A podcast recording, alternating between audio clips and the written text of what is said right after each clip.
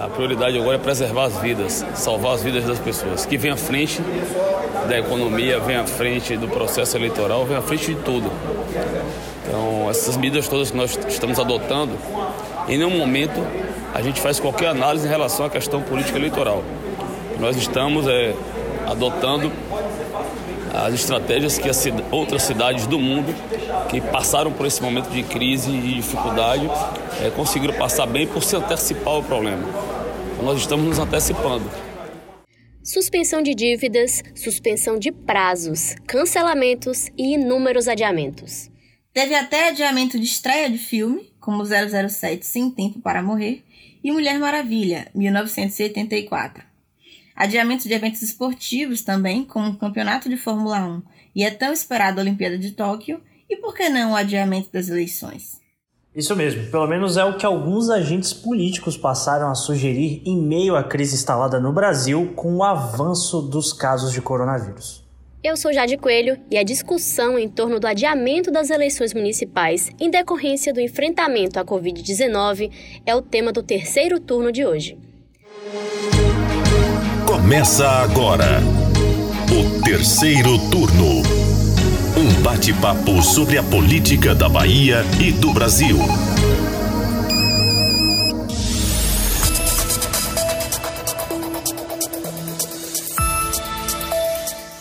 Para abordar esse assunto, está comigo a repórter de política do Bahia Notícias, Ailma Teixeira. Bem-vinda, Ailma.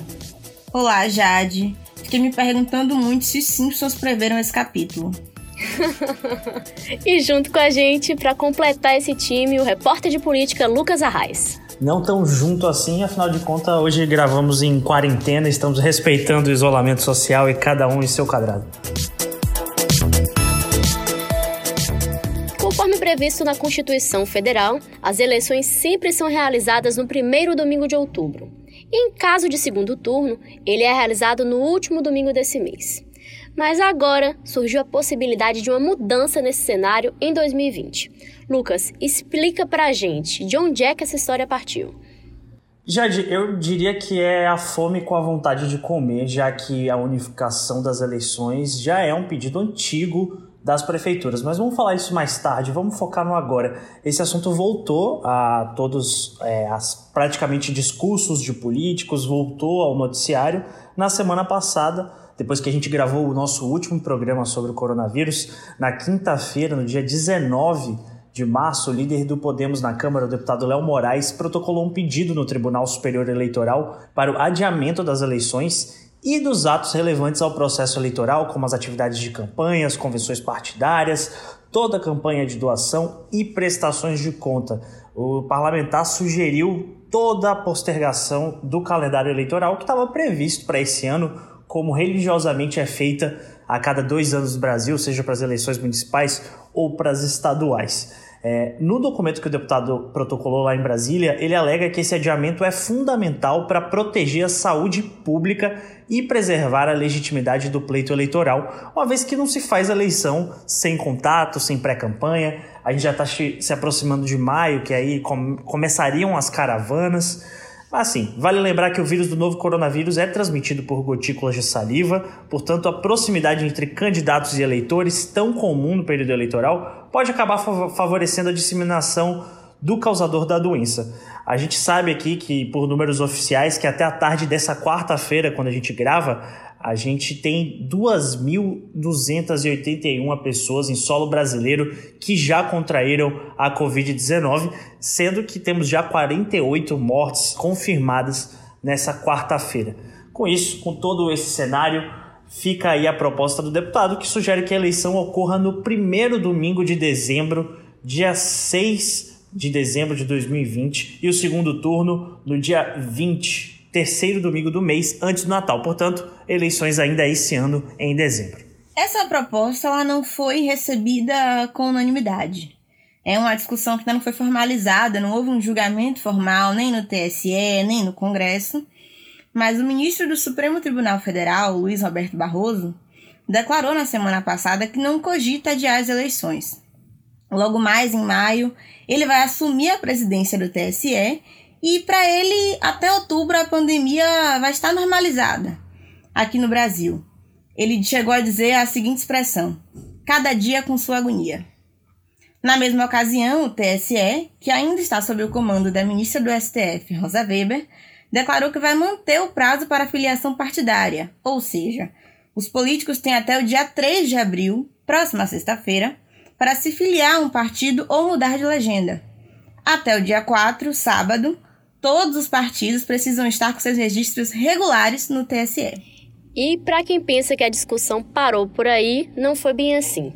No último domingo, o ministro da Saúde, Luiz Henrique Mandetta, aproveitou uma teleconferência, né? Ele se reuniu com prefeitos das capitais brasileiras para dar uma opinião sobre esse assunto. Na opinião do ministro, está na hora do Congresso definir o adiamento com o que ele chamou de mandato tampão para os vereadores e prefeitos, porque, segundo ele, uma eleição no meio do ano seria uma tragédia. O engraçado é que nessa fala, Mandetta fez questão de, de enfatizar que ele é político. Então, ele sinalizou aí, né, quis passar essa ideia de que ele sabia, tinha certeza do que estava fazendo. Vale acrescentar que Mandetta é médico e está aí desde o início do mandato do presidente Jair Bolsonaro como ministro da Saúde, mas ele também foi eleito como deputado federal. E está na hora da gente pensar mais é nas próximas gerações do que nas próximas eleições. É preciso que a gente demonstre que a gente teve um problema, mas que a gente teve um olhar muito atento para as nossas reações e conseguimos fazer um grande pacto político também para que, se este assunto vai ser mais um complicador, que ele possa ser adiado um pouco Antes de você continuar, Jade, eu queria deixar claro para os nossos ouvintes que o mandato tampão a que o Mandetta se refere é uma extensão do período previsto regularmente. Então, esses mandatos iriam é, até dezembro, né, com a eleição em outubro. A ideia dele é que esse mandato se prolongue um pouco mais, exatamente como o, o deputado do Podemos ali sugeriu, para que a eleição ocorra depois, já com segurança para todo mundo. Pois é, vamos acrescentar aqui que essa fala de Mandetta e do deputado Léo Moraes é, repercutiu, né? E muita gente acabou apoiando, né? Mostrando que eles não estão sozinhos nessa. É, o líder do PSL no Senado, por exemplo, Major Olímpio, de São Paulo, foi ainda mais longe e apresentou uma proposta de emenda à Constituição, uma PEC, no início dessa semana, propondo o adiamento das eleições para 2022, que é quando haverá a escolha de governadores, deputados, senadores e do presidente. A justificativa do Major é de que os custos de uma eleição seriam muito altos em meio à pandemia e que, ao contrário, a prorrogação dos mandatos para a diminuição dos custos da justiça eleitoral, liberando com isso os gastos bilionários para a União. Esse cenário que é pintado pelo líder do PSL não é inventado. Seria, na verdade, a concretização de um projeto político de alguns prefeitos do Brasil que já defendem a unificação das eleições. É, Muitos políticos ligados à Confederação Nacional dos Municípios, que é a CNM, inclusive tem como vice-presidente o prefeito de Bom Jesus da Lapa, aqui na Bahia, Eures Ribeiro, eles defendem que o calendário eleitoral, do jeito que está posto, com eleições separadas, acaba tornando a vida política uma eterna campanha. Então, o prefeito vence a eleição e ele já tem que se articular para eleger seus deputados estaduais, deputados federais, dois anos, talvez até um pouco antes, se a gente aí levar em consideração essa pré-pré-campanha. Enfim, há uma reclamação de um modo geral na classe política, principalmente no âmbito municipal, de que o calendário eleitoral brasileiro dá uma sensação de eterna campanha política. Enfim, como a expectativa de que os números do coronavírus esse ano só comecem a registrar queda em setembro, presidente da Confederação Nacional dos Municípios, o Vladimir Harold, disse que a suspensão da eleição é inevitável. Então, toda essa galera que já defendia esse pleito de unificação aumentou aí o coro pela suspensão das eleições esse ano. No caso da Bahia, meninas, por exemplo, a unificação do pleito eleitoral foi mote da marcha dos prefeitos em junho do ano passado. A gente tem a Confederação Nacional dos Municípios, mas tem a entidade representativa aqui no estado também, que é a União dos Municípios Baianos, a UPB, que também aumenta o coro pela unificação das duas eleições. Só que aí a gente entra numa questão, né, é de Constituição, porque os mandatos de quatro anos são uma cláusula pétrea na Constituição Federal e a possibilidade de mudança no âmbito do Congresso não é garantida. O Bahia Notícias procurou o vice-presidente da OAB, da Ordem dos Advogados do Brasil, o advogado Luiz Viana, que disse que as propostas de prorrogação dos mandatos são expressamente inconstitucionais. Sendo assim, segundo ele, esse julgamento cabe à Justiça Eleitoral. No caso, se a Justiça Eleitoral não tomar uma decisão e até o dia 31 de dezembro não haver uma nova eleição, os mandatos serão encerrados da mesma forma assim como nos casos de vacância ou impedimento do presidente e do vice. Assume o presidente da Câmara, do Senado ou do Supremo, nessa ordem. Se o executivo municipal ficar vacante, o presidente da Câmara Municipal é quem assume o cargo provisoriamente. Na ausência dele, caberá então ao chefe do judiciário ocupar o posto até que o TSE defina uma data para a próxima eleição. Isso também pode ser um ponto de, de conflito nessa discussão sobre o adiamento das eleições, porque é, enquanto Luiz Viana diz pra gente que cabe à justiça definir sobre esse assunto, o ministro Barroso, futuro presidente do TSE, diz que é papel do Congresso definir sobre o assunto. Ao retomar essa discussão, ele ponderou apenas que, caso a decisão final seja pelo adiamento das eleições, que esse adiamento, então, seja apenas pelo prazo necessário para que elas possam ser realizadas com segurança para toda a população. Em meio a esse embate, é, outras figuras relevantes na política rechaçaram essa conversa. Foi o caso do presidente da Câmara, Rodrigo Maia. Ele disse que não é hora de falar em adiamento. Né? Para Maia, se trata de uma discussão completamente equivocada, pois esse é o momento dos três poderes se unirem para trabalhar de forma conjunta no enfrentamento à crise. Para aproximar a discussão aqui um pouco da Bahia, nós falamos também com o senador Ângelo Coronel sobre o assunto, e a palavra de ordem dele é cautela. Para Ângelo Coronel, não está descartada a possibilidade de adiamento, mas ele acha que ainda é cedo para a gente invocar esse debate. Olha, o momento é de reflexão e aguardar. Vamos ver aí como é que vai se dar essa explosão do vírus na Bahia. E se por um acaso for manter essa pandemia ou virar epidemia é, por volta do até o mês de maio, junho, acredito ser mais prudente é, analisar adiar as eleições, porque se até junho tivermos isso, vai, vai ficar uma situação muito delicada para as pessoas que são pré-candidatos, tanto a vereador como a prefeito e prefeita. Então, o momento é de aguardar para vermos a evolução. Mas se por um acaso realmente explodir, não resta outra alternativa do que adiar as eleições. A vida das pessoas, a proteção das pessoas é mais importante que a eleição. A gente ouviu aí um áudio do senador Ângelo Coronel e é importante pontuar uma coisa: apesar de os agentes políticos ainda não cravarem o adiamento das eleições, a gente tem algumas coisas no horizonte. Por exemplo, essa, na semana passada, a presidente do Tribunal Superior Eleitoral, a ministra Rosa Weber, ela suspendeu a eleição suplementar ao Senado que ocorreria no Mato Grosso. O pleito seria no dia 26 de abril, ou seja, daqui a um mês. É, mas eu queria fazer um exercício também. Eu conversei com alguns petistas essa semana sobre esse assunto e muitos falam que essa discussão sobre adiamento da eleição ainda pertence e só está presente para a centro-direita e a direita no geral.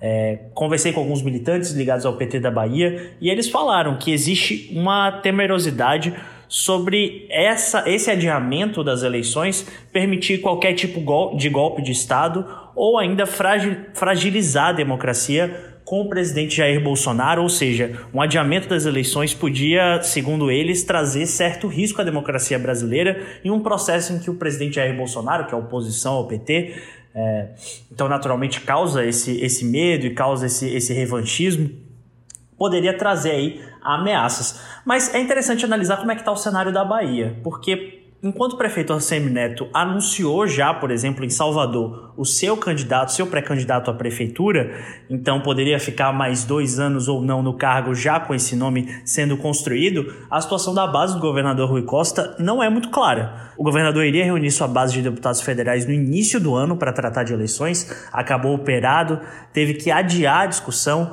o PT começou a se envolver numa, ali, numa disputa interna para escolher o nome de Salvador e, no fim das contas, as eleições para a bancada e para o grupo do governador Rui Costa aqui na Bahia estão bastante paralisadas, porque nada foi decidido, poucas conversas foram tidas, há muitas cidades onde os partidos da base do governador estão brigando entre si pelo processo eleitoral de 2020, ver quem vai assumir a prefeitura.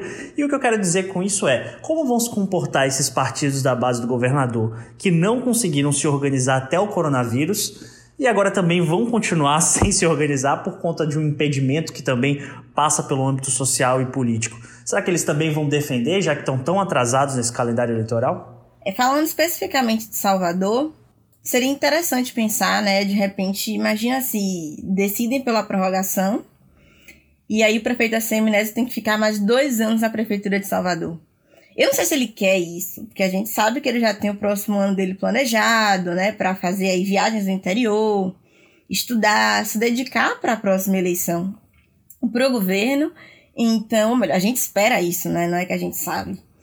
Então, não sei se seria do interesse de todos os prefeitos também ter esse tempo a mais aí nos seus mandatos. É, como a Ilma disse, o prefeito Assemineto ele já programou uma viagem para a Inglaterra no ano que vem. Diz ele que vai um pouco antes do carnaval passar um período de estudos. E também a volta dele já tem uma programação bem definida porque Neto é pré-candidato a governo do estado em 2022 e tinha aí o planejamento de ir junto com nomes do DEM, marchar no interior do estado, discutir um projeto político que se tornasse competitivo para destronar aí os quatro mandatos e possível quinto mandato do grupo do governador Rui Costa. Agora, uma curiosidade interessante é que o avô de ACM Neto, nosso ex-governador Antônio Carlos Magalhães, passou 12 anos no governo do estado, durante três mandatos. Caso aí vire o mandato tampão ao último mandato de Neto à Prefeitura de Salvador, ele ficaria 10 anos no cargo.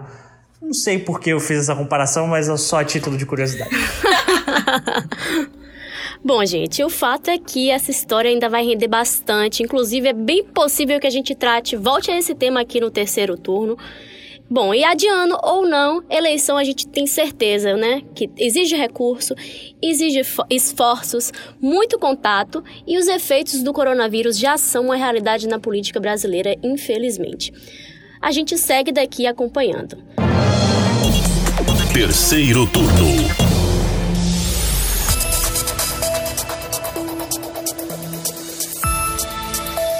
Para finalizar, eu quero agradecer muito a você, ouvinte, e também a participação dos meus colegas, Ailma e Lucas. Até mais, pessoal. A gente espera voltar com notícias mais brandas sobre essa pandemia. Até mais, gente. Muito obrigado e fiquem em casa. Esse foi o terceiro turno de hoje.